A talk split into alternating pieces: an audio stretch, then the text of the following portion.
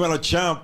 Oye, hoy es una conversación bien especial porque para el que me conoce sabe que yo he dicho muchas veces que tener una conversación con este caballero yo creo que era una de mi, uno, de, los items en mi bucket list y hoy tengo el honor de poder hablar con una persona de la cual soy fanático, he sido fanático por años, crecí con su música y hoy puedo decir que vamos a tener una conversación aquí sobre este Dímelo Champ. La maravilla. Alca, papi. ¿Cómo estás, brother? ¿Todo bien? Todo bien, gracias a Dios. Gracias por estar aquí. Gracias a ti por invitarme aquí. Estamos aquí. Brother, yo creo que de todas las cosas que yo he hecho, estar en la industria de la música por varios años y que no se me diera fue una de las cosas que más impactó mi vida porque me enseñaron a perseverar, porque la industria de la música no es fácil. Tú estás ahora en una etapa de, de, productor, tienes un buen talento. ¿Qué te, qué te apasiona más de, de, todo esto, sabes? Hacer música obviamente te apasiona, pero la etapa de productor, ¿te la disfrutas igual? Tienes a Chris Lebron. So, ¿qué tal? Mira, este... Oh, ¿Sabes? Al, al, al yo tener la virtud de, de, componer temas. Al principio pues yo componía para mí. Pero yo me fui dando cuenta que, que por ejemplo, hay artistas que se les hace tan difícil poder interpretar una idea mía o algo que yo les dé porque es que por más que ellos lo hagan bien, yo, yo, lo estoy escuchando aquí adentro y hay veces que ellos, por más talentosos que sean, no llenan mis expectativas. Y hay artistas que yo me puedo inventar lo que sea y a ellos les queda perfecto, ¿entiendes? Hay un grupo que yo puedo trabajar a ojos cerrados con De La Ghetto, con Sech, y son tipos que van hasta superar las ideas mías. Porque ellos tienen...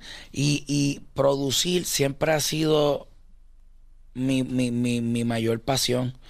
Mm. El proceso de estar dentro del estudio, de crear, eh, al principio era, era, pero las cosas van cambiando.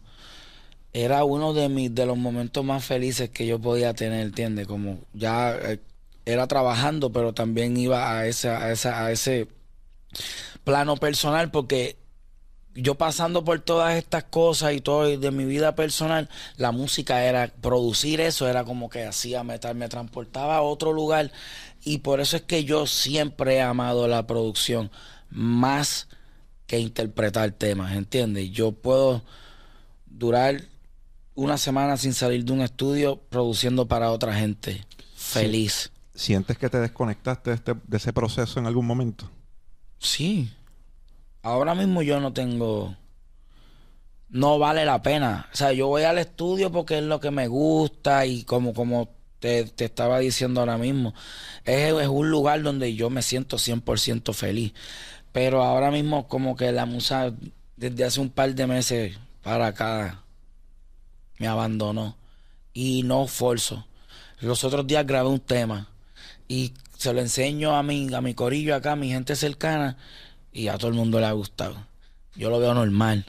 Y es eso, que al, no tener esa musa ahora y esa magia que yo sentía mientras produzco, pues ah, siento todo normal. O a lo mejor siento que hay cosas que mi gente las ve bien, pero yo todavía no estoy apto para poder caer en tiempo, ¿entiendes? Yo tengo que encontrarme conmigo otra vez y ver, pero mientras tanto, el producir para otra gente es lo que me ha venido ayudando. Yo creo que el, si sigo produciendo, tarde o temprano, esa musa que me abandonó en un, en un momento va a volver a llegar porque, ¿sabes? La estoy, la estoy buscando de la mejor manera, pero no estoy forzando, ¿sabes? Estoy trabajando alrededor de ella. Ya que ella no me quiere dejar entrar, pues yo te voy a construir cosas al lado para que tú veas que yo estoy ahí. Cuando te acuerdes de mí, vuelve a mi musa y le volvemos a dar. Mira, yo leí, yo no sé qué tan cierto sea la entrevista que yo leí, esto es una entrevista vieja, y me pareció leer que tú hace varios años, yo creo que fue como para el 2008, dijiste que tu meta era retirarte a los 30. Y Estoy atrás ya. no- nos pasamos, nos pasamos, nos pasamos un par de añitos. Pero entiendes que una vez dejes de hacer música como haces ahora, te dediques de lleno a producir artistas. ¿Entiendes que eso es algo que va a ser fuerte? Definitivamente eso es lo que voy a hacer. Porque me gusta más que...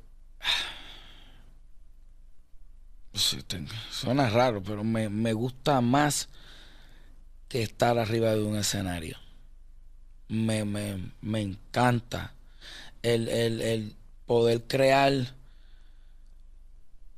un, un, un muñeco y que ese muñeco cuando salga le agrade a todo el mundo, papi. No hay mayor satisfacción. Yo no tengo por qué ser el hombre que está dando el espectáculo. Yo me conformo con ser la magia detrás del espectáculo, que también tiene mucho peso. Tiene mucho peso. Yo creo que me sorprende la respuesta más bien porque casi todos los artistas con los que yo he hablado me dicen que la euforia más grande para ellos es que el público cante sus temas o que, que se escuchen cuando están en un escenario coreano. Yo he visto clips tuyos cuando cantas por Amar a Ciegas que te pones el micrófono en el bolsillo y está la gente Épico. cantando por ti. So, yo creo que me, me impacta que, que lo digas, pero no me sorprende porque tú eres un creativo y yo creo que todos los creativos desde cierto punto nos sentimos de esa manera. Ah, Por amar la ciega yo la tuve que grabar como 10 veces. Porque la canción originalmente no la compuse yo. Yo le cambié un- unos cuantos elementos y yo no tengo, no domino los tonos altos. Y esta canción se cantó, el, el Noriega la escribió y estaba, era hasta una bachata. Mm, La versión original era una bachata. ok. um, Looney junto a Tiny pues deciden hacer su fusión y es el primer tema mío full que tiene el autotune bien metido Mm, y yo me entiendo es que es como que algo yo a mí no me gusta usar eso vamos a darle porque no llegas al tono y me tuve que adaptar el en, oído. En vivo lo dominé. Y en vivo siento que me queda mejor que todas las veces que la Que tuve grabaste. que grabar. Sí, pero ese proceso de grabarla 12 veces, te está todo el tiempo aquí. ¿Entiendes? Yo dos veces por día y después no, sentimos que hay algo. Mira, grábalo otra vez y yo soy era enemigo de ese proceso hasta que escuché lo último. Entonces, esta canción también hizo que yo me enamorara más de la producción, ¿entiendes? Porque es que tenemos la opción. Nada es perfecto, pero tenemos una opción a acercarnos a la perfección lo más que podamos. Y a mí me encanta eso, ¿sabes? Me gusta desmantelar algo y volverlo al mal. Me gusta que si no me gusta cómo se escucha algo, me gusta borrarlo. No me gusta guardarlo para quedarme con él. Desaparécelo. ¿Quieres porque- borrar cualquier referencia que tengas? Sí, porque si no voy a seguir llegando ahí. Y no me gustó, bórralo y tenemos que inventarnos otro camino. O sea, yo soy fan. Ah, he borrado muchas canciones. Borrar, ¿entiendes? Y hay veces que me han dicho, no, eso es un error porque los otros días fue un pana que me dijo, tú tienes que coger las canciones para piezas.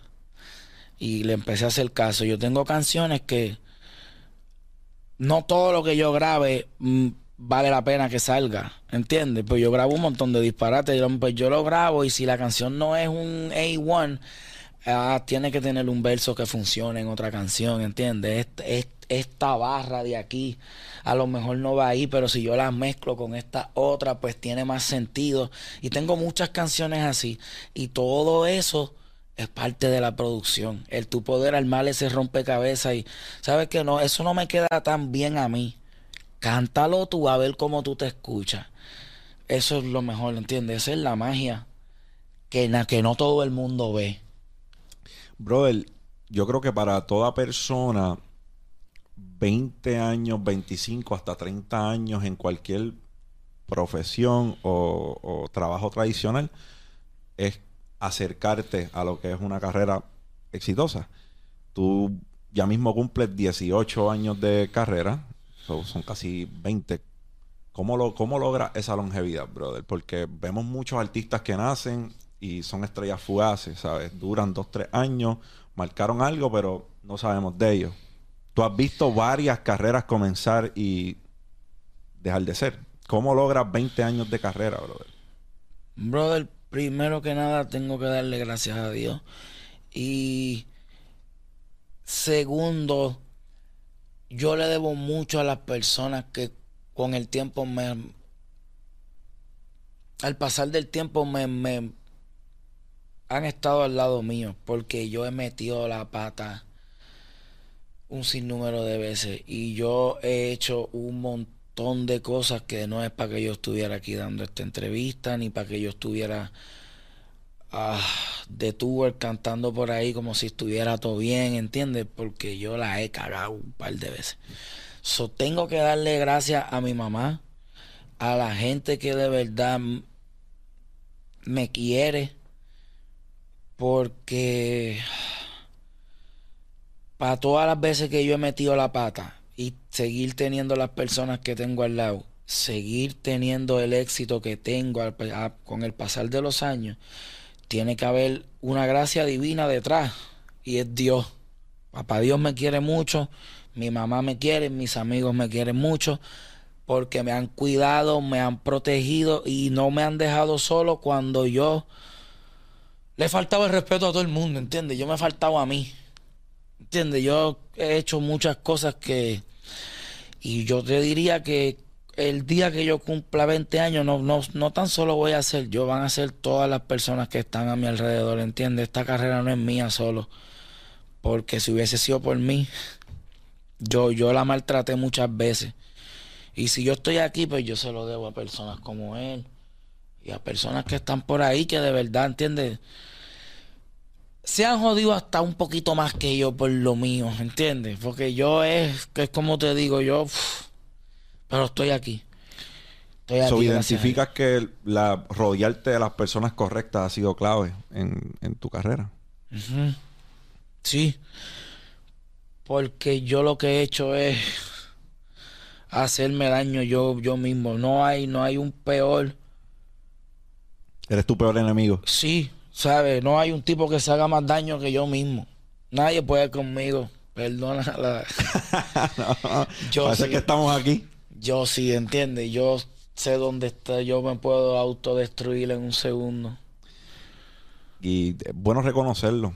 Yo creo, yo leí un libro de Ryan Holiday que se llama El ego es el enemigo. Y es bien cierto, brother. Yo creo que muchas de las historias de autodestrucción que conocemos al día de hoy, desde empresas grandes, artistas grandes, se deben al ego, a nuestro ego. Es un animal. El ego es un animal. Sí. Y a muchas personas lo domina. A mí me dominaba, ¿entiendes? Él era... Yo me vestía, él se vestía igual que yo, ¿entiendes? Nosotros salíamos a la calle juntos. ¿Qué pasó? ¿Entiendes? Pero lo convertiste en pana, lo convertiste en pana. Ay, ay, ay. Mira, de, después que me tuvieron que pasar un montón de cosas para yo. No me importa nada. A mí no me importa yo trabajo para yo ver como que yo quiero ver ya esas cosas que a mí antes no me importaban. A mí todo el mundo decía, hostia, la familia, esto, aquello. Yo decía, pero es que yo no tengo edad para tener esa mentalidad, ¿entiendes? Yo lo que tengo es que hacer esto y después. Y yo estaba erróneo, ¿entiendes? Porque hay muchas cosas que me están pasando ahora. Y de verdad hay veces que yo no sé cómo bregar con ellas porque no, no, no las has pasado. ¿Entiendes? Tienes un clip bien memorable que dices que eh, a las personas a veces le hacen daño los saltos cuánticos. Sí, en De 1 a 10, está cabrón que hagas de 1 a 10. Pero de 1 a 10 a veces te lastima. Porque hay cosas que se aprenden en 2. Esa información la brincaste. Entonces cuando llegas al 10, te hace falta información que está en el escalón 7. Pero tú brincaste el 7, ¿entiendes? Tú no sabes de lo que te estamos hablando, tú no. Y esas cosas me pasaron a mí. Entonces yo pude haberme formado mejor si hubiese cogido las cosas paso por paso. Y, hubiese estado mucho más preparado para situaciones que me puso la vida si yo hubiese caminado la escalera completa. Porque esos escalones, ahí es donde está la enseñanza. Y papi, cuando tú quieres volar, yo volé, ¿entiendes? Y gracias a Dios por las personas. Esto, estuve varias veces, puedo decir que me estrellé, pero el avión no explotó. Tenías paracaídas. ¿Entiendes? Me, me, cuidaron, brother, y, y, gracias a Dios estamos aquí persiguiendo esa musa, ¿entiendes? Papi, yo la busco todos los días, pero la busco porque le construyo cosas al lado, no la fuerzo.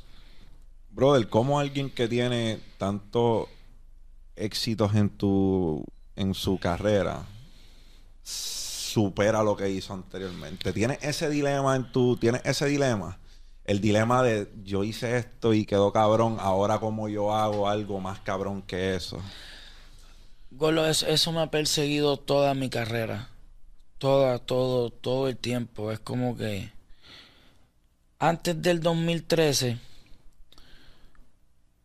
la, la presión era te tienes que superar tu primer disco, que fue La Maravilla. White Lion estuvo detrás de ese disco. Sí, eh, White Lion era que lo iba a sacar. Ok. Y, y yo, o sea, ese disco salió en el 2007.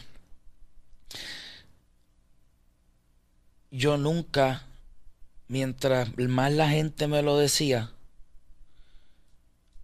hasta el 2013 yo nunca pude hacer temas que se acercaran como solista a mis primeros temas de mi primer álbum como solista. Sí, yo hacía colaboraciones que estaban bien buenas. Yo tiraba un chanteo aquí, en la canción de Fulano, en el yo salía en todos lados con todo el mundo. Yo lucía bien. Pero yo sabía ya que yo mismo no me estaba, no estaba tirando igual que como yo tiré al principio. La única canción que yo hice después de este disco icónico La Maravilla, que valía la pena escuchar sola, no la compuse yo, que fue por, Amar a Ciegas, que fue en el 2009. Cuando... Lastima tu... La, lastimó tu... No quiero llamarle ego, pero tu, tu pride, tu orgullo como artista lo lastimó. Lastimó que otra persona compusiera el tema. No, de hecho, yo cogí, el que dijo que la quería cantar fui yo. Y me sorprendí conmigo yo mismo por dentro. Dije, ¿qué es lo que yo estoy diciendo? Porque yo escuché eso y yo escuché rápido, ¿entiendes? A mí se me, se, me aguaron los ojos y es como que la señal. Pararon los pelos. Sí, gacho, yo tengo... Cuando eso pasa, yo, y yo dije, papi, espérate, que esta canción se la iban a enseñar a Zion. Mm. Y yo para aquel tiempo no estaba muy bien con Zion. Y esa fue la chispa que encendió que yo quisiera cantar el tema, para que no se lo llevaran a Zion. Porque yo dije, espérate, papi, este hombre. Para que lo haga él, lo hago yo. Tiene los tonos, pero me, tuve hasta que joder, porque él, canta alto, yo no. ¿Sabes? Que el tema era, oh, se lo vamos a llevar a Zion. Yo, ¿qué Zion? Vamos a, yo, yo la grabo a ver cómo me queda. Y dale, y la grabé. Mira. Hasta en eso tú eres competitivo. Tú dices, no, pero es que me va a quedar mejor a mí. Sí, pero ya tú sabes que la presión fue tanta que la tuve que grabar como dos, fueron como 12 veces. Y mira, este, pues salió por Amar a Ciega. Después salió mi disco, El Fenómeno. Ah, súper bien todo.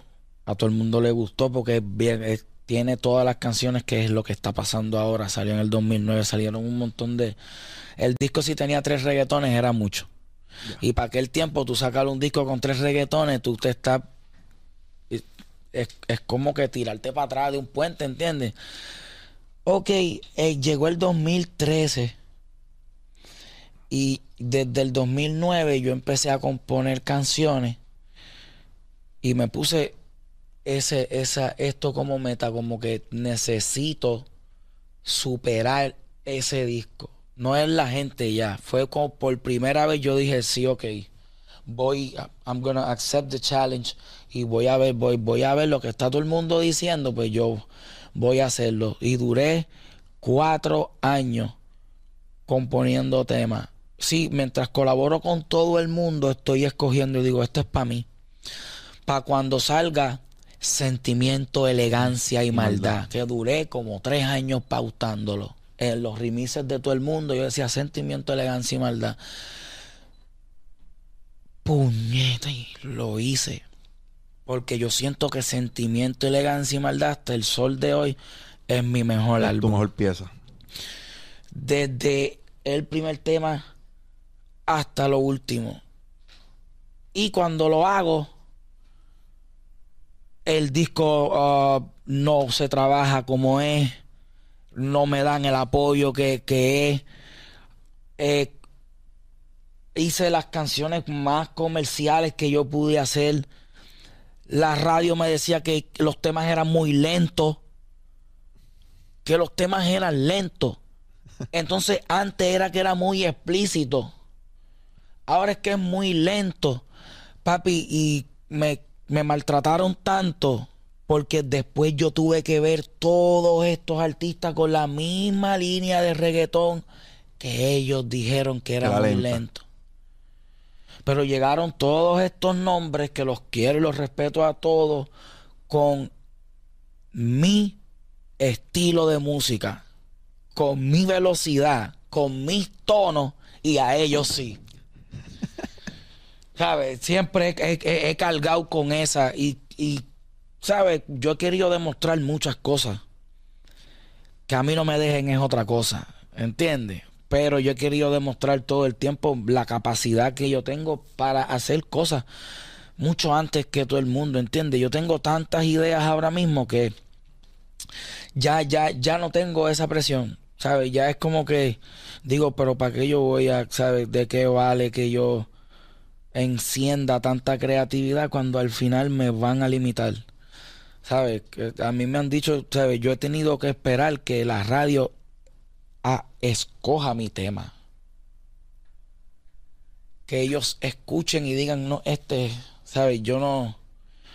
Y yo sé que esas cosas no las hacen con todos los... ¿sabes? A mí me dicen que es con todo el mundo, pero a mí a veces me, me, rechazan un tema y viene X o Y artista y es lo mío y yo hago...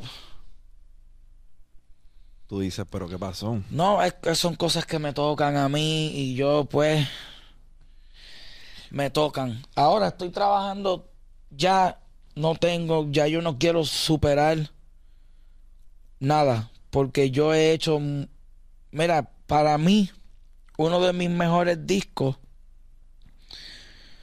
musicalmente, después de Sentimiento, Elegancia y Maldad, fue Ares.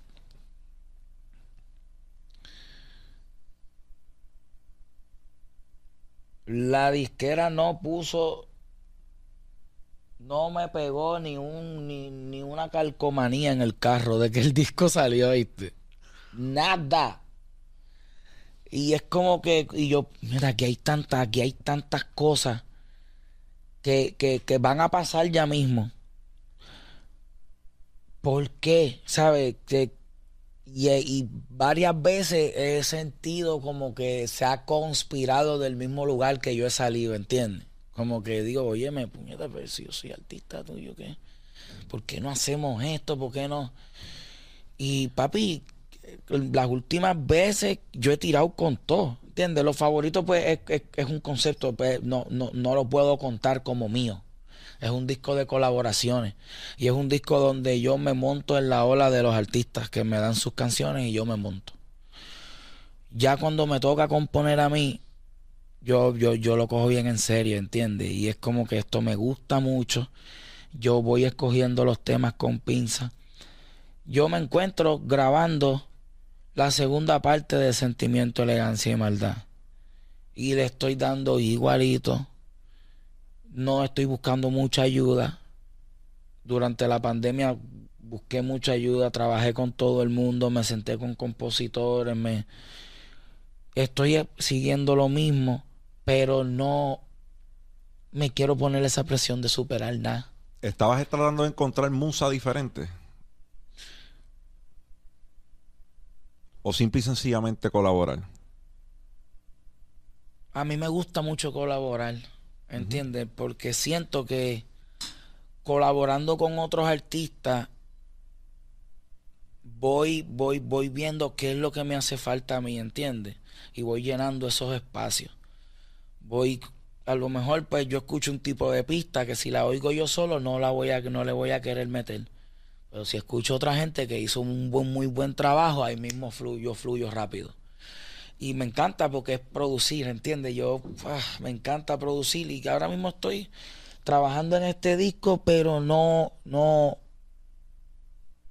no, no quiero, quiero que salga genuinamente a ver qué es lo que va a pasar, ¿entiendes?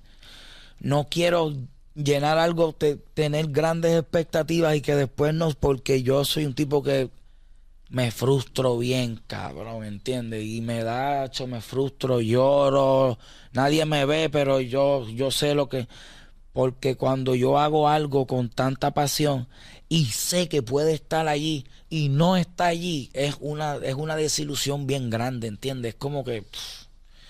Yo soy bien sentimental en esa área. Soy ya yo no estoy como que voy a hacer esto porque voy a venir y voy a aplastar la tumba. Ya es como que, ok, yo voy a hacer esto porque yo soy un tipo responsable y tengo un contrato y tengo que, ¿entiendes?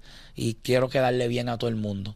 Y quiero complacer a mis fanáticos que me están esperando, más quiero seguir haciendo lo que me gusta porque todavía no tengo en mente quitarme tengo compromisos los cuales tengo que cumplir. Pero ya esa mentalidad de que yo decía... Tengo que superarme. Eso no me dejan. La industria no me deja. Entonces tú tienes que tomar decisión como que o aprendo a vivir con lo que Dios me ha dado o voy a vivir todo el tiempo frustrado porque simplemente la industria no me deja que yo me convierta en el Saiyajin que yo puedo ser. Ellos saben. Lo que pasa es que ellos le temen a ese tipo, ¿entiendes? Y es como que, ¿entiendes? A mí me tienen, tuviste, tuviste la, la, la cárcel esta de, de Thor. Eh, en, el planeta de Thor hay un, hay un, la cárcel donde ellos meten a los, a los, ellos me, la industria me tiene ahí. Porque ellos saben la que hay. Si yo le pongo la mano a estos muñequitos, al Tesseract, van a tener problemas. ¿Entiendes? O esas cosas tú me los tienes lejos a mí, ¿entiendes? Yo no me puedo acercar por ahí, pues por eso es que ya... ¿Te consideras víctima de tu propio potencial? Desde que tú saliste... Papi, yo he sido víctima de esto. mira, yo creo que tú eres de la... Y no, ok, si nos ponemos a hablar del género cuando empezó y demás, vemos guerras de corillos entre corillos, pero yo creo que tú eres de los pocos artistas que yo he visto que cinco o seis personas se montan en un beat a guerrear contigo. Sí. Cuando pasó lo de Wisin y Yandel y demás, yo creo que está todo WY Record en un tema tirándote a ti. So, Eso fue cabrón. Eso fue muy duro porque ahí la gente dijo, tú la tienes porque te está tirando todo este corillo a ti. Y de ahí siguió.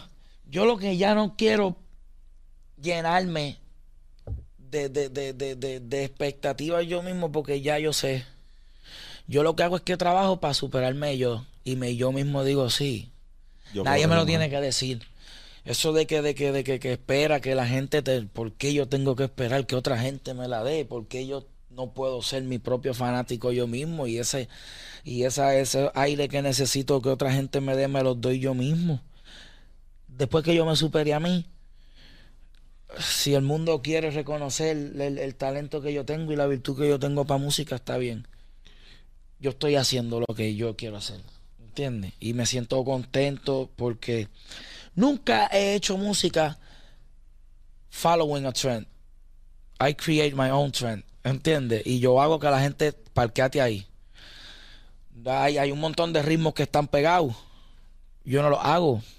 Hay un montón de, de, mira, este, ¿qué es lo que está sonando Drill, por ejemplo, que hay mucha gente que se le montó al drill, a la, a la ola del drill. A mí me encanta. Pero yo no lo. Tengo dos o tres. Pero no los saco. Por eso, porque está todo el mundo en eso. Yo soy una persona que veo que alguien se compra un carro.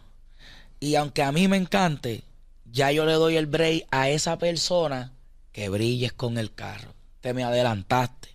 Yo respeto eso, aunque yo no lo pueda comprar el mismo o hasta una versión más limitada que, pero yo te la dejo a ti, como que, brother, ya tú ganaste en la calle, yo te dejo eso a ti. Yo busco otra cosa. Y por eso es que no, no, no le caigo atrás a toda la música. Mira, la, la guaracha es que le dicen. Está todo el mundo haciendo eso. A mí me encanta. Pero yo no la quiero hacer porque la está haciendo todo el mundo. El día que yo la haga es porque me ponen una pista en el estudio y genuinamente a mí me salió algo de eso. Y ahí le metemos a la guaracha. Pero no porque Farruco pegó Pepa y tiene esto y esto es lo que está sonando. Vamos a seguir ahí. Nunca he respetado ese tipo de artista, ¿entiendes? Nunca, nunca, nunca. Por eso es que siempre espero mi momento. tú nunca me has visto a mí que yo ahora es donde más rápido he trabajado que en un año, en dos años, he sacado tres discos. Eso nunca haya pasado. Porque yo siempre, ahí es donde ves que me estoy adaptando al cambio que está pasando. Todo es más rápido. Lo único que ha, que, cambiado es que todo es más rápido. Hay más dinero, todo es más rápido, la música es más efímera, todo pasa bien rápido. Pam, pam, pam. Antes la gente le gustaba apreciar un tema y tú podías durar promocionando seis meses el mismo tema. Porque tienes tela de dónde cortar, ¿entiendes? Ya el tema es viejo en un mes. Todos los viernes salen más de 30 canciones urbanas. Y es bien rápido. Lo único pues que ya me adapté. Tengo música. Antes me encantaba dedicarle tanto tiempo a mi letra que pues que yo escuchaba, yo, yo sé sacar esas canciones de sentimiento, elegancia y verdad. Cada una yo te puedo decir que yo la escuché más de 300 veces. Y puede que me esté quedando corto.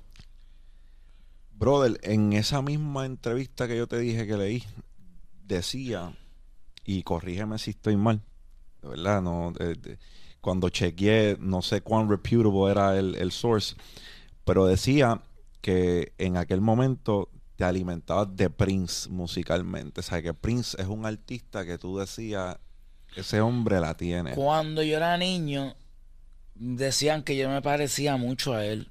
Tú eres bajito como Prince, Prince también era bajito. Dato curioso, Prince utilizaba tacos, pero era porque para parecer más alto. y mi papá le gustaba mucho la música de Prince. Incluso la primera canción que yo escuché de Prince Purple Rain. No. No. Um, 1999. 1999. Pero fue. El 2000 no había llegado. Mi papá fue que dijo: Mira, este tipo está tan adelantado que, mira, él hizo una canción. Let's party like it's 1999. Y esa canción salió. Es vieja. Si no me equivoco, eso es de los 80 o empezando la era de los 90, ¿entiendes? Y ya el hombre estaba tan adelantado que sabía que los 2000 era el cambio de... O sea, vamos a hacer un par, quiero pariciar contigo, vamos a pariciar como si fuera el 99, porque, ¿por qué? Porque viene el 2000.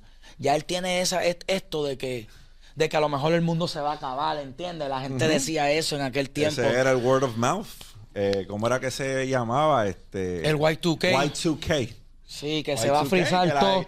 So, el hombre en, los Tenía 80. gente metiéndose droga, haciendo tríos, haciendo estupideces, porque pensaban que el mundo se iba a acabar cuando, ¿verdad? cuando el reloj llegara a las 12. Papi, y después ah, empiezo a caerle atrás a Prince. Y, y papi, este, tenía una obsesión con él, pero Michael Jackson nunca dejó que yo me hiciera bien tan como, como, como merecía Sabes que tenían guerra ellos. Sí, Era, era, amistosa, pero tenían era competencia directa.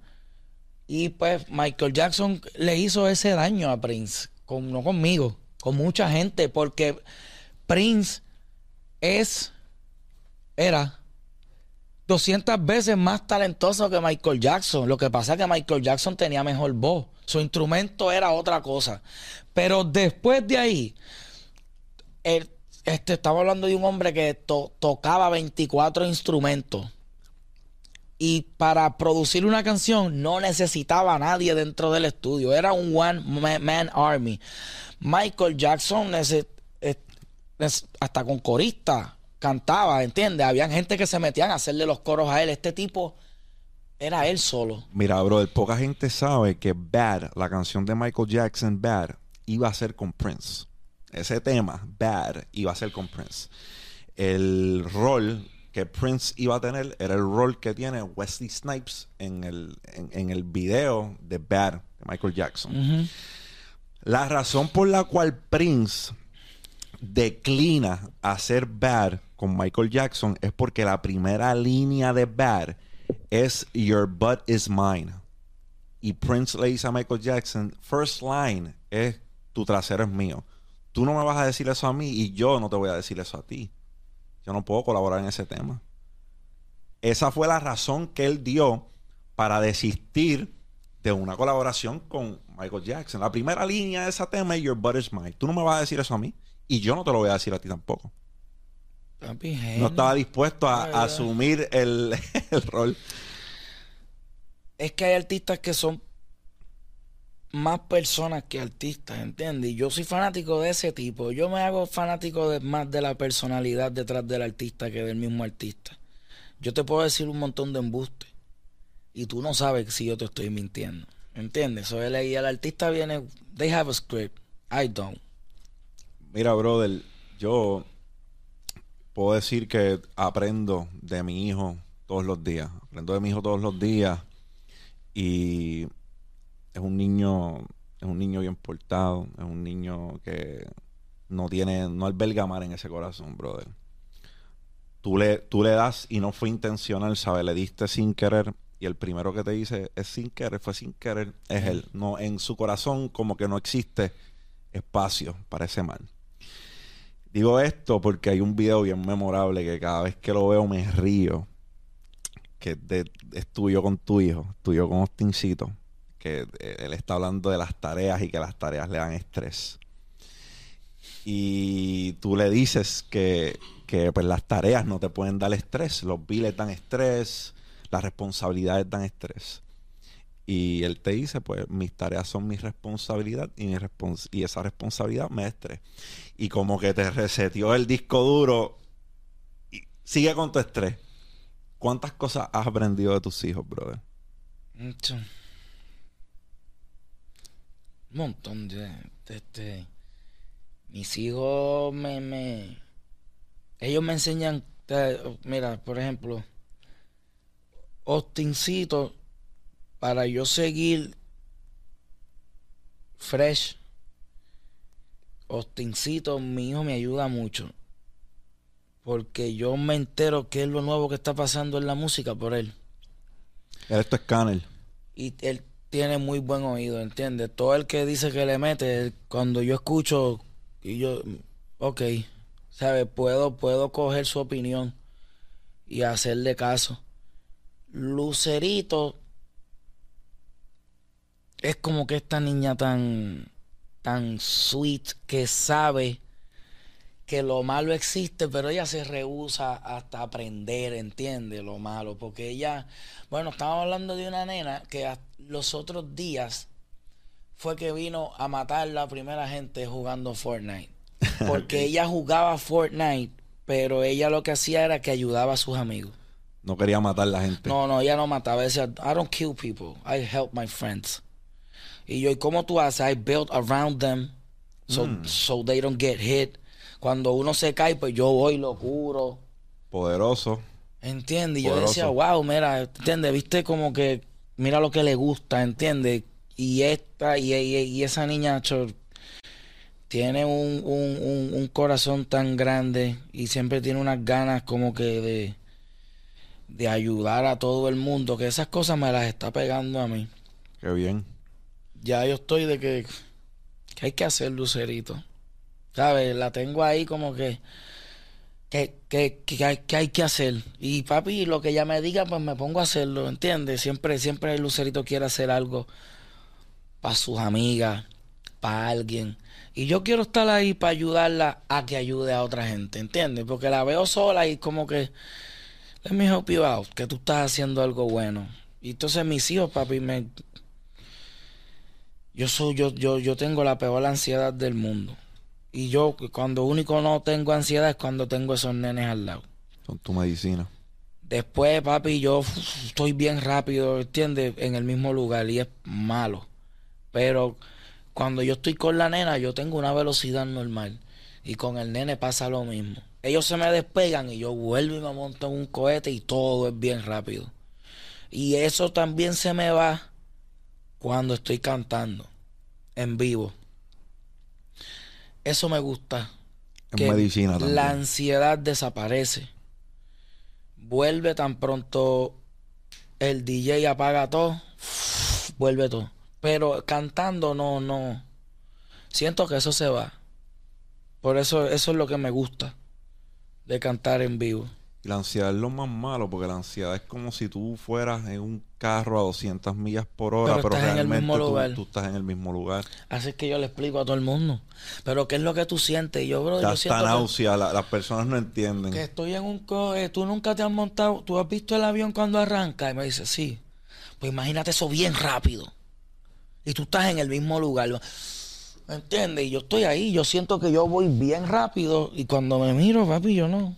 Y esa velocidad por dentro, eh, no, todo el mundo lo entiende, ¿entiendes? Y yo trato de explicarlo, ese ejemplo que tú diste es el mismo. Es como que yo le digo, papi, imagínate, vamos a montarnos en un carro y dale bien rápido y... O estás en la esquina de un precipicio, mirando para abajo, y el corazón está a millón. A mí me da eso mucho. Los nenes y el escenario me la quita. Eh, después de la muerte de mi hermano, papi, ella entró al estudio, no entraba. Pero ella entra al estudio. Y, me, yo estoy escuchando música, papi, y de momento ah, voy ahí que se acerca. Cuando la, eh, estoy escuchando la melodía, que lo que falta es que llegue bien aquí para yo poderla tararear, me la espanta. Y digo, wow, ¿dónde está? Papi, la ansiedad y me pongo y me voy, abandono el seteo y ya no, no regreso más. Dicen por ahí que a veces a veces no sabemos cuántas cosas estamos tomando por sentadas hasta que hasta que no las tenemos. En especial yo escuché una yo escuché una entrevista que tuviste con Nicky y dijiste que pues te considerabas afortunado o agraciado porque piensas que pues la vida no te había quitado cosas para que tú aprendieras a apreciarlas. Hoy que con mucho respeto tenemos la oportunidad de, hablar aquí, te, digo que, duele la pérdida de un ser querido y a veces es por, nosotros mismos, por, por esas memorias que dejamos de tener con, con esos seres que amamos. ¿Qué quedó por decirle a tu hermano? Quedaron cosas que no pudiste decirle.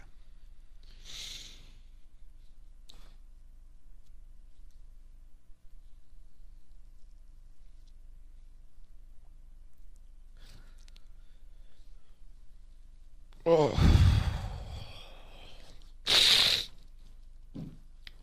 Papi, era la luz de mis ojos.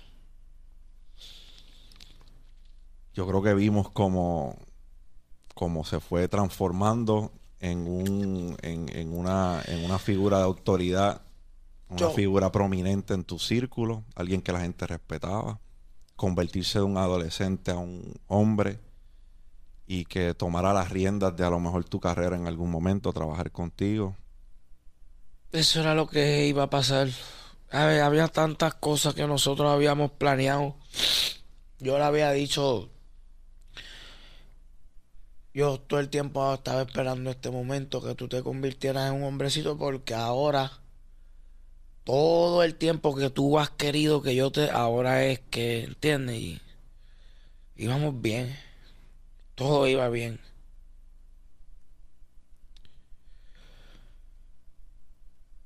él no él no él no debió irse entiende pero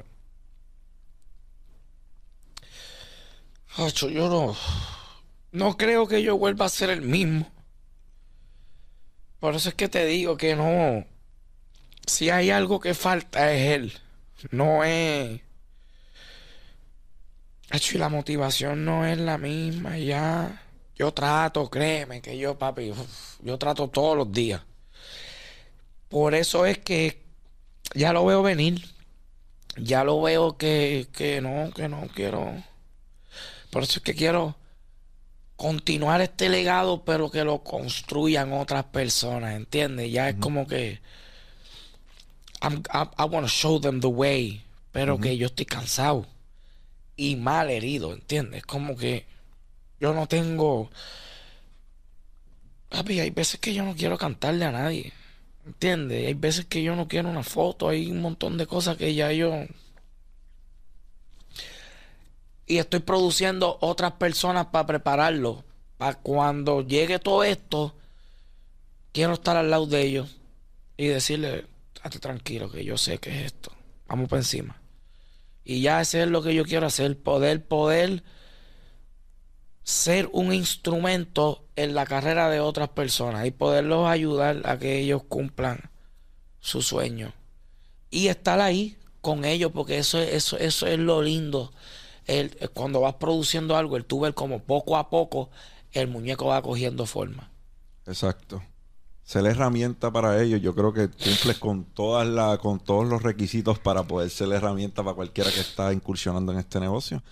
Porque volvemos, tienes toda la experiencia, 18 años de carrera, y créeme que desde el cielo, porque yo sé que te guarda, tu hermano va a estar bien, bien orgulloso de, todo lo que sigas forjando, porque yo no te veo, ciertamente yo no te veo alejándote nunca de este espacio por completo. Por eso es que te pregunté lo de que después que dejes de hacer música piensas seguir produciendo, porque yo te veo como un boxeador que después que termina su carrera de boxeador se convierte en entrenador y a lo mejor no es porque necesita el dinero, es porque necesita sentir esa conexión con lo que en algún momento le apasionó yo siempre la voy a tener. Uno de mis sueños es, yo quiero ser uno de los productores más importantes de, esta música. Me encantaría que dijera, mira, tú ves ese señor que está ahí. Él era rapero antes. Y que el que no me conozca diga de verdad. Y era bien duro, ¿entiendes? Lo que pasa es que ahora él es disquero. Señor Santo con, con Normal. con la guayabera, con una guayabera. Señor Santo, eso ese es el de ser, ese es el dueño de Flow Factory, papi. Ese, tú, tú, viste ese artista, tiene fulano, fulano está filmado ahí, tu chamaquito está matando la ese. Y que digan, ah, sí. Y lo más, ¿quiere que te diga más? Le metía bien, cabrón. ¿Y qué pasó, papi? Ya, Está viejo. Enganchó los guantes, enganchó los guantes. Está viejo y ya sigue. Eh, eso, ahí es que yo me veo. Y me encantaría tener el propio edificio de nosotros. Una disquera, ¿entiendes? Claro, lo que va a suceder. 10 pisos. ¿Entiendes? Así mismo. Ah, me gustaría algún día. ¿Sabes? Que yo sé que yo puedo. El día que cualquier disquera de esta me ponga a mí como presidente, la vuelta va a cambiar sus artistas van a estar contentos porque no se les va a coger de pendejos, ¿entiendes? Se les va a tratar como seres humanos, no como un objeto con un montón de cosas. Me encantaría, ¿entiendes? Fue un sueño para mí yo algún día ser presidente, no de la mía, sino, ¿entiendes? Yo coger, trabajar con Universal, coger a esa gente y alinearlos bien. ¿Entiendes? Y darle oportunidad a los artistas que verdaderamente tienen talento. Porque estas disqueras son la gente más rara buscando talento, ¿entiendes? La gente talentosa las dejan ir y, lo dejan ir, pero lo que pasa es que aparte de que él es talentoso, tiene una información aquí en su cerebro que el otro no tiene. Eso a ti te conviene el que no la tiene, porque a ese es el que tú puedes coger de pendejo. Este artista viene bien puesto que tú dices, uy, sí es bien talentoso, pero eso de que él nos acaba de hablar, se supone que él no lo sepa y ya por eso no es negocio para nosotros, porque nos va a empezar a preguntar que dónde está esto, que dónde está esto, que dónde está esto, y en verdad nosotros nos quedamos con eso. Pero eso es de él. Yo quisiera romper eso, ¿entiendes? A mí me encantaría que, que venga una disquera y, y, papi, el mejor presidente voy a ser yo. Porque yo fui artista, ¿entiendes? Yo, yo, yo sé que cuáles son las cosas que molestan a un artista, cuáles son las cosas que motivan a un artista que siga entregando música, cuáles son las cosas que hacen que el artista se tranque y no quiera entregar nada. Es cuando tú lo maltratas. Yo tengo varias cosas que después que todo esto acabe, yo las voy a poner en práctica. Y, y voy a mí de que nos va a ir muy bien. Porque en un negocio donde, en una industria, donde todo es falso, eh, la verdad va a ser nuestro negocio. ¿Entiendes? Y nosotros no, no, no, cuando yo ponga esto a correr bien, hoy en día estamos en una época donde es normal yo ser el dueño de lo que no es mío. Es normal. Yo ser el dueño de los derechos de una canción que yo no escribí, que yo no tengo nada que ver, pero al final la canción es mía porque sí. Pero eso va a cambiar. Y nosotros vamos a cambiar eso poco a poco.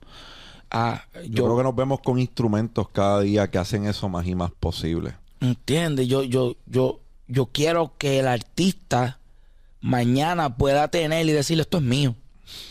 Y mis hijos van a vivir de esto. No una persona detrás de un escritorio que no le importa nada de lo que tú haces, ¿entiendes? Porque la industria no le importa nada que pase con nosotros, pero sin personas como nosotros la industria no hace un peso. A veces un split sheet tiene nombres que tú dices cómo él cayó en ese, cómo él cayó en ese split sheet. No, a veces, ¿sabes? Yo estaba en un lugar donde para meterle promo a mi tema, yo tenía que darle el 40%. De lo tuyo. Sí. De mi creación. Eh, yo firmo un contrato disquero. Tú tienes que meterle a lo mío. Pues yo, pero, por eso te estoy entregando la música, pero no es tanto lo eso, sino te tengo que darle un por ciento, 40% de compositor, porque tú le vas a meter los chavos al tema. Y entiendes, y tú también pero también te doy un 30% del booking. Pero te tengo que dar un 40% de algo que no es tuyo para que tú lo trabajes. Los otros días yo estaba hablando con dos personas que aprecio mucho porque el poquito tiempo que le metí a la música trabajé con ellos. Dexter y Mr. Green. Y tocaron base en eso mismo. Ellos dicen que la mayor injusticia en la industria de la música, el negocio de la música, es ese, que tengas que dividir tu creación a veces con personas que ni han visitado el estudio de grabación. Y a ellos le afectó mucho esa parte porque ellos vivieron la misma transición que viviste tú, de lo, de lo análogo a lo digital. Y papi, frustra, créeme, que frustra. Y hoy en día, si no lo haces Ah, ya esto está regado hasta en los playlists. Ya la gente que tiene playlists grandes te está pidiendo por ciento de las canciones para ellos ponértela en el playlist. Y yo digo, pero, ¿sabes? Tú vas a salir como compositor de mi tema cuando tú y yo ni siquiera nos hemos visto. Cuando en verdad a ti sin cojones te tiene Arcángel. ¿Entiendes? Yo, puede que yo sea como dicen los mexicanos, un naco para ti, ¿entiendes? Que a lo mejor yo no venga del mismo lugar que tú, pero, papi, los, disqueros son así. Los disqueros no, no, ellos no, nosotros somos fichas, movibles. ¿Cómo tú defines éxito, Alca? El éxito para algunas personas es tiempo, el éxito para otras personas es memoria. Yo defino el éxito como experiencia, tiempo con mi familia, tiempo para mí en esta etapa de tu carrera, ¿cómo tú lo defines? ¿Qué es el éxito para ti hoy? A lo mejor hace 10 años era una cosa, pero hoy, ¿cómo tú lo defines? Yo siento que estoy en una de las etapas más exitosas de mi vida y es por la tranquilidad que tengo. Porque es que ya no. Ah, no tengo esa necesidad de, que sentía al, antes que siempre me quería probar con la gente, ¿entiendes? Ya no. Es como que a los únicos que yo tengo que probarle algo es a mi madre y a mis hijos. Y lo que, lo que tengo que probarles a ellos es que voy a estar ahí siempre para ellos. Porque ellos no me exigen nada. ¿Entiendes? Y yo he errado 500 veces, papi. Y la sonrisa de mi hija sigue siendo la misma. y siempre y es igual. El abrazo, su, Caluroso. la intensidad es igual. Es más, la cago y me lo da más fuerte. Siento que estoy, que de verdad soy exitoso por eso, porque me estoy viviendo ese momento. Antes no, yo no sabía lo que era eso. Antes yo tenía todas las canciones pegadas, pero yo no, te- no sentía ese afecto. Era como que yo no podía ni estar en mi casa. Yo no soportaba estar en mi casa. Cuando yo más pegado estaba, a las ocho y media de la mañana, ya yo estaba fuera de mi hogar. ¿Había una razón particular? No, no, no tenía nada dentro de mí. Tenía temas pegados. Pero no, ¿sabes? Y, y tú sabes lo, lo bien que yo me siento ahora el levantarme y poder compartir un desayuno con mi mamá y, y una conversación por la mañana. Ahora es que yo veo, cuando yo me levantaba antes y quería salir, ella me decía, pero ¿por qué tú te vas tan temprano? Y yo no entendía. Ella me decía, hay cosas que... Y ahora, papi, yo converso con mi mamá.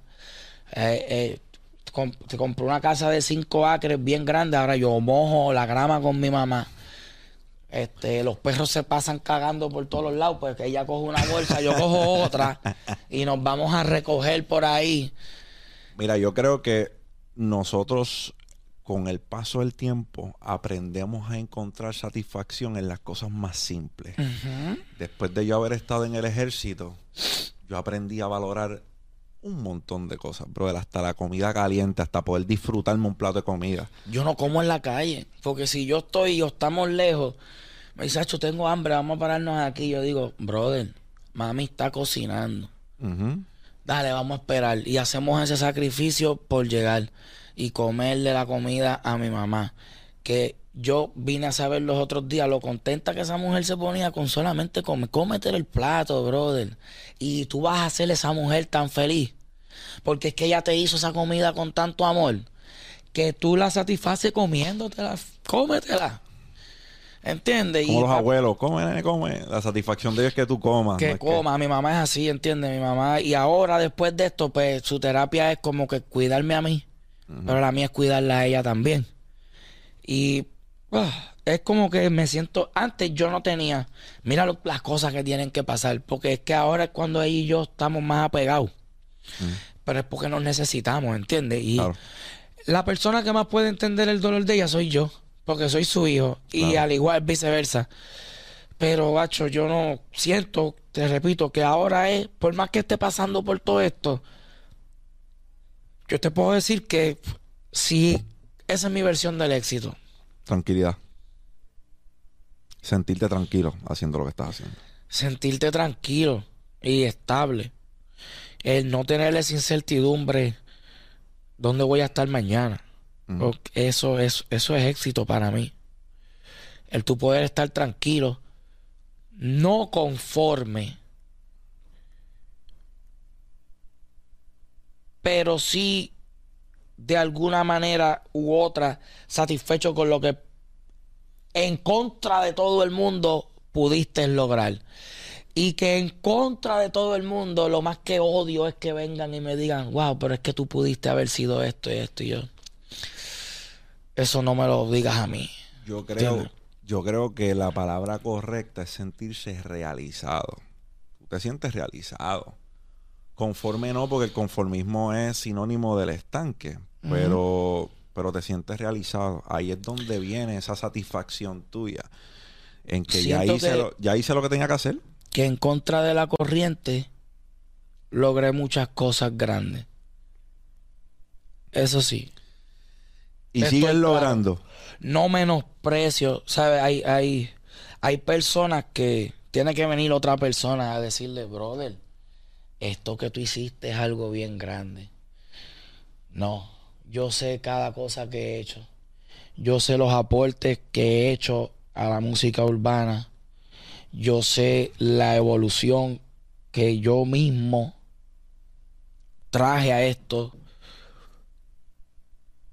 Yo sé los ritmos que yo traje a esto, el delivery que yo traje. Y yo me doy por pecho con eso, ¿entiendes? Porque yo digo, papi, esto, el 80% de los reggaetoneros nuevos tienen un estilo bien parecido al mío. El 80%. Es un número bien exagerado, pero sí.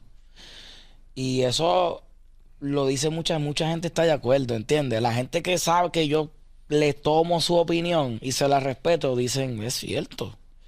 De Arcángel para acá eh, se marca un antes y un después, de, de, de, empezando de la generación tuya.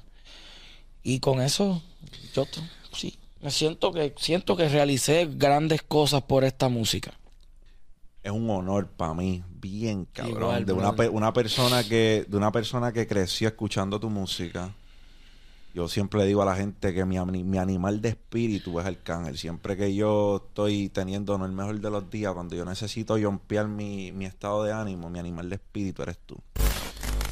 Dímelo, champ. Oigan, campeones, en esta entrevista usted va a estar escuchando a Arcángel referirse a una producción discográfica que se llama Bandidos Independientes. Para su conocimiento, esta entrevista fue grabada hace algunos meses, así que ya esa producción no se llama de esa manera, se llama Señor Santos y la misma estará saliendo en algunas semanas al momento de haber subido esta entrevista.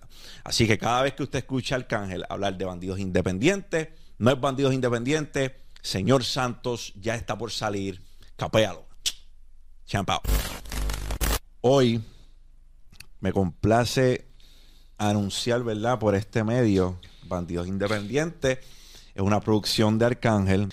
Que ese, ese proyecto de Bandidos Independientes musicalmente son ocho temas, sin, ¿verdad? Sin, sin spoilear qué es lo que hay dentro del disco.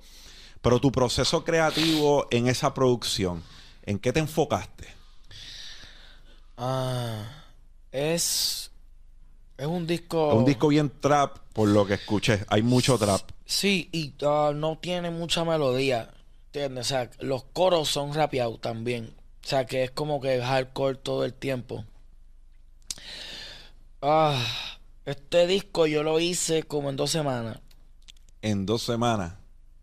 ¿Ya habían temas montados o no? de From Scratch. Trabaja, eh, lo produjo un solo productor. Todos los ritmos es del mismo. Que es primera vez que hago eso. ¿Por algo en específico? ¿O era simple y sencillamente encontraron la química y Fue el tipo que trajo lo que yo estaba buscando. El musicalmente, el sonido. Y ah, no fallaba. ¿Sabes? Cada, cada composición musical que enviaba, cada pista que enviaba, era como que lo que salía, lo que tú lograbas componerle, vale la pena. ¿Entiendes? Que eso me pasa mucho porque yo grabo todos los días, pero hay canciones que no me gusta ni enseñárselas a nadie porque digo, yo no le voy a enseñar esa lo que era. Esto era rápido. Y por eso fue que nos quedamos produciendo con él, por lo menos este, porque me gusta el color que el toque personal que él le dio es el nombre se lo puse porque ah, toda la vida nosotros hemos corrido por nuestro propio carril, ¿entiendes? Ya. Yo no soy un bandido. Pero yo me crié con muchos bandidos, ¿entiendes? So, yo, pues, dentro de la industria musical yo te puedo decir que nosotros todo el tiempo hemos corrido por el carril de la izquierda.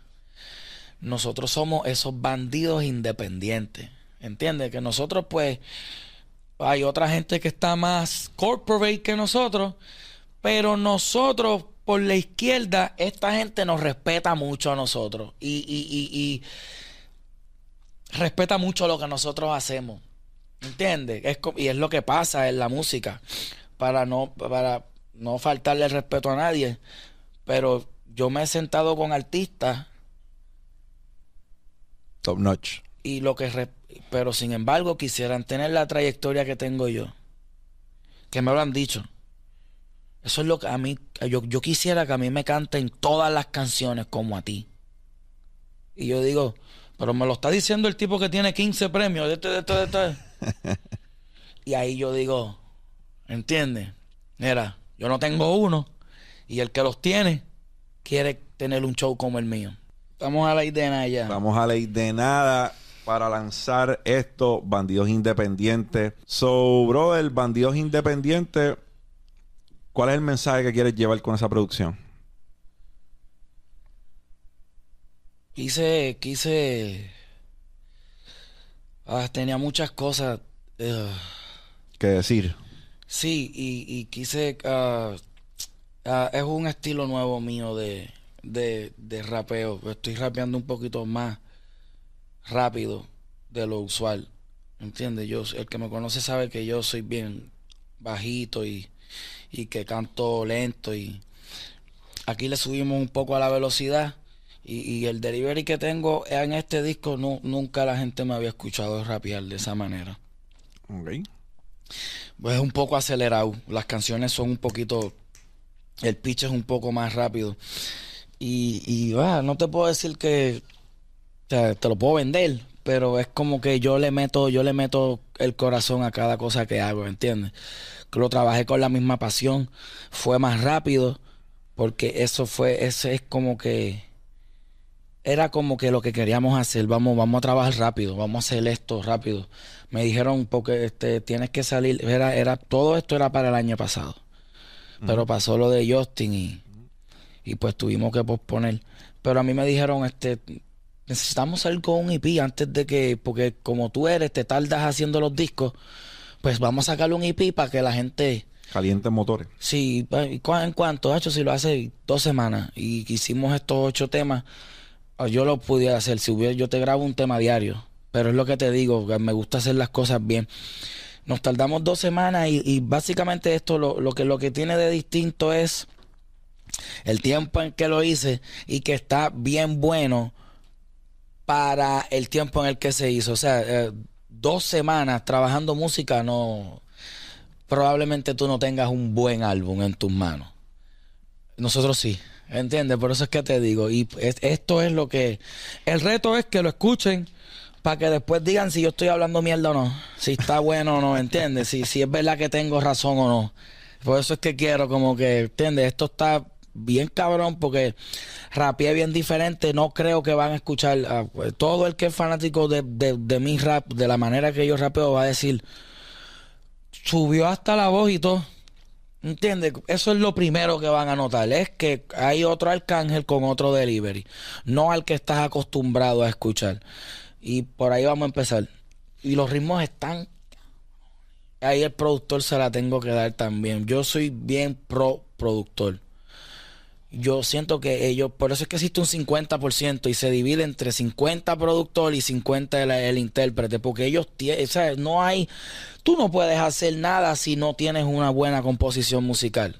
¿Piensas que en el género del reggaetón se le falta a veces mucho a los productores? Porque en Estados Unidos hay, ¿verdad?, figuras bien prominentes y el productor tiene mucho protagonismo en un tema. Por ejemplo, tienes un DJ Khaled, tienes un Scott Storch. Mustard. Ti- eh, Mustard, tienes Scott Storch, tienes Dr. Dre, tiene, o sea, que son productores que, Timbaland, que son productores que, oye, son parte del protagonismo y de protagonismo no me refiero necesariamente que tengan que ser parte del video ni nada por el estilo, sino que se le dé el respeto. A veces es el productor featuring fulano. Yo creo que en, en el género de reggaetón se ven Tiny mucho. eh, que verdad que está teniendo ese tipo de protagonismo. ¿Sientes que se le falta a los productores en el género? Todo el tiempo.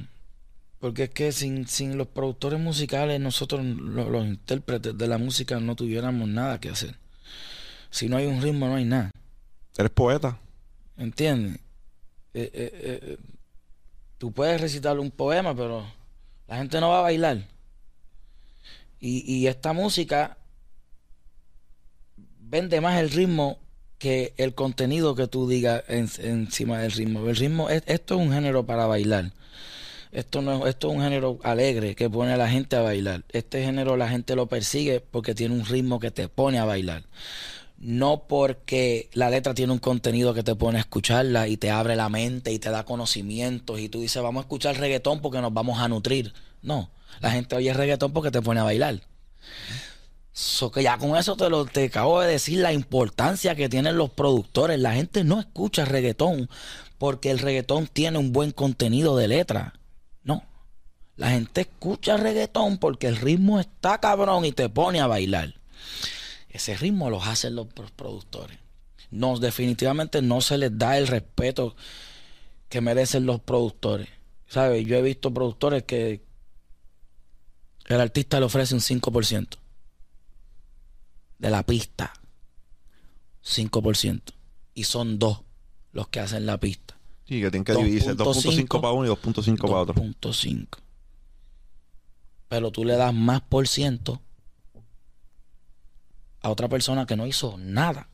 Pero al que hizo el ritmo, tú lo estás limitando y, lo, y es obligado.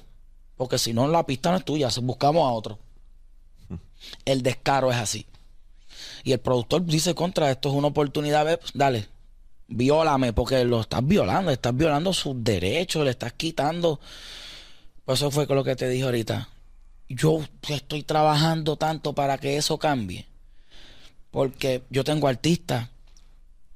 A mí me encantaría que Chris quisiera estar conmigo todo el tiempo. Mañana, cuando se acabe su, su contrato y eso, que él diga, me están ofreciendo tanto en otro lado, pero sabes que yo me quiero quedar aquí. Esa va a ser una de Es que eso es lo que yo quiero, que eso es lo que va a pasar. Porque aquí a él no se le van a violar sus derechos. Aquí a él se le va a explicar todo. Aquí a él no le vamos a, esconder información. Letras chiquitas. No van a ver letras chiquitas. Y si hay chiquitas, se las vamos a leer. Se las leen. O le decimos, búscate un abogado tuyo para que te las lea. Tuyo, búscate un abogado tuyo, no el de nosotros, el tuyo y búscate lo que me que sea bueno también, ¿entiendes? Porque este contrato está bufiado. ¿Entiendes? Pero álmate. Para que no diga que nosotros, no, no, no. Lo primero que se le dice aquí es, búscate un abogado. Brother, si, si tú fueras a dejarle una caja de herramientas a alguien, un chamaquito que está empezando a cantar como empezaste a cantar tú hace 18 años, o digo, por lo menos a que te conociera la gente hace 18 años, pero cantando más tiempo todavía. ¿Con qué tú lo dejas? ¿Qué tú le dices? ¿Qué tú le aconsejas?